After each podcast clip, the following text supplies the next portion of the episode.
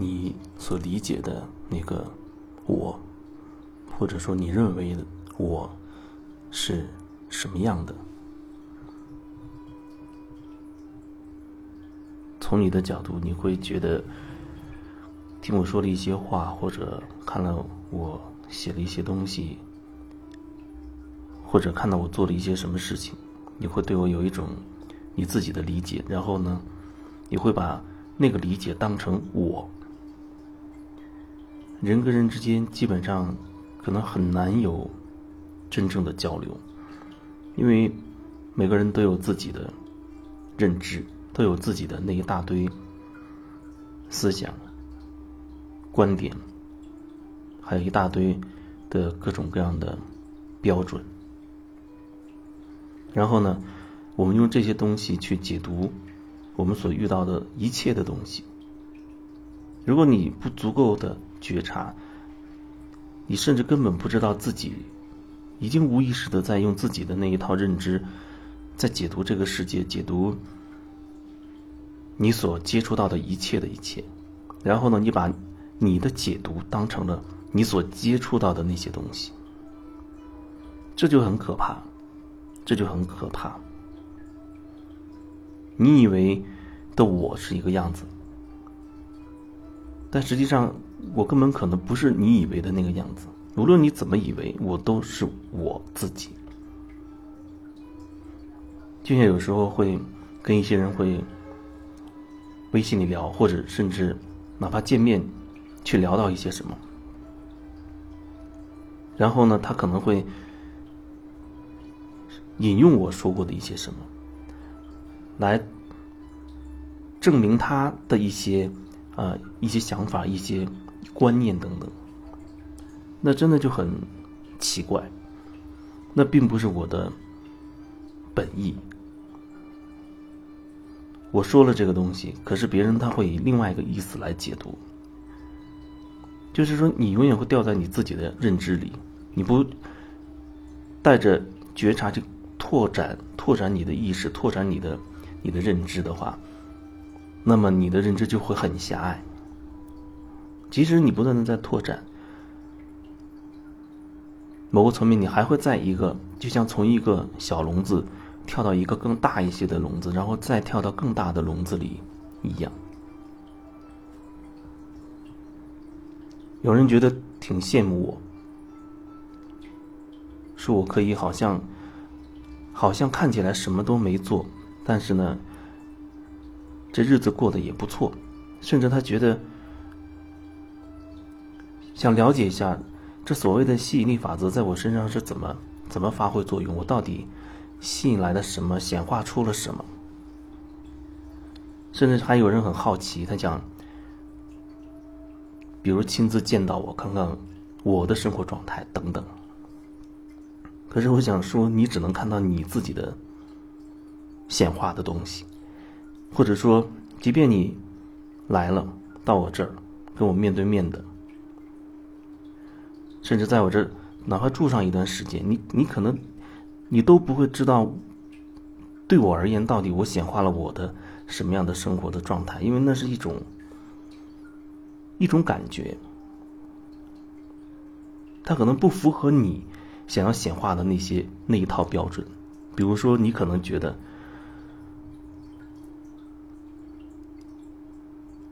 一个一个人过得所谓丰盛圆满啊，那就有财务自由，有很多钱。要住的环境非常的，呃好，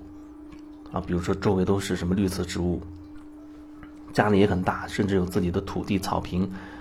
呃，然后想花钱去做什么，好像都不会受到这个经济的限制等等。他可能觉得那样才是灵性该该有的这种灵性的丰盛圆满的一个状态。然后呢，又有健康的身体，又有匀称的身体，甚至还长得还还要好看，穿的还要仙气飘飘，符合他一切对于灵性的幻想和认定，好像那个东西才叫哦，你显化出来的的确是这样。但是我想要说的是，面对同样的一个一个状态，打个比方，就像就像我好多年前从电台辞职一样啊那样一个状态。有人说你怎么不先找好下家再辞职？为什么冒这么大的风险，前途未卜，又没有什么钱，然后就忽然从那么好的一个单位辞职？到底图什么？还是你的显化，所谓频率下降了等等？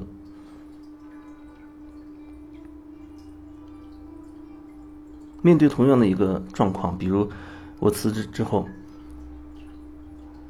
没有工作，没有生活的来源等等，面对这种状况，我没有觉得有什么问题，我很坦然，这就是我所显化的那种状态，叫做我很坦然，我没有觉得有什么太大的问题，反而我觉得有很大的自由，有很大的空间。但是如果面对同样的这样一个状态，从你的眼里看过来，你就会觉得，你一定生活的很很痛苦、很拮据，然后你肯定天天会担心，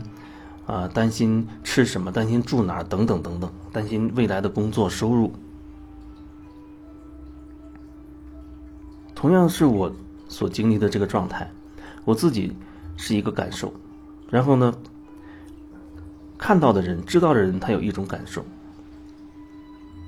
然后，如果我告诉你说这就是我显化出来的状态，你会怎么想？你可能会觉得这太差了，你知道吗？有人就会觉得这就太太差了，不稳定。然后不稳定，你有很多很多的钱，好像也没有问题。就是说，我的意思是想表达，你已经对很多事情。设定了标准，定义定义了你要的那个东西。比如说，什么叫做灵性？你有你的定义和你的相关的标准。可是这一切就会就会变得很狭隘，因为在你定义范围之外的，你都不认同了。你有你自己认定的什么叫做丰盛圆满，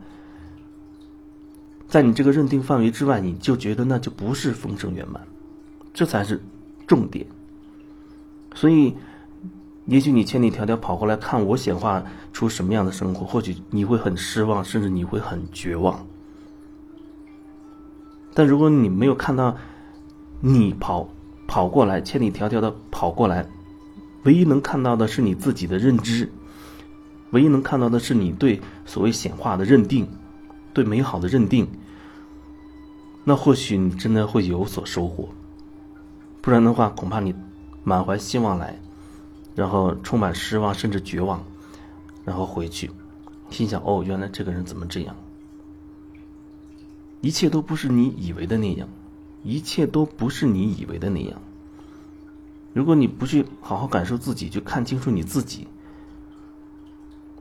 这才是最大的一个麻烦，最大的问题。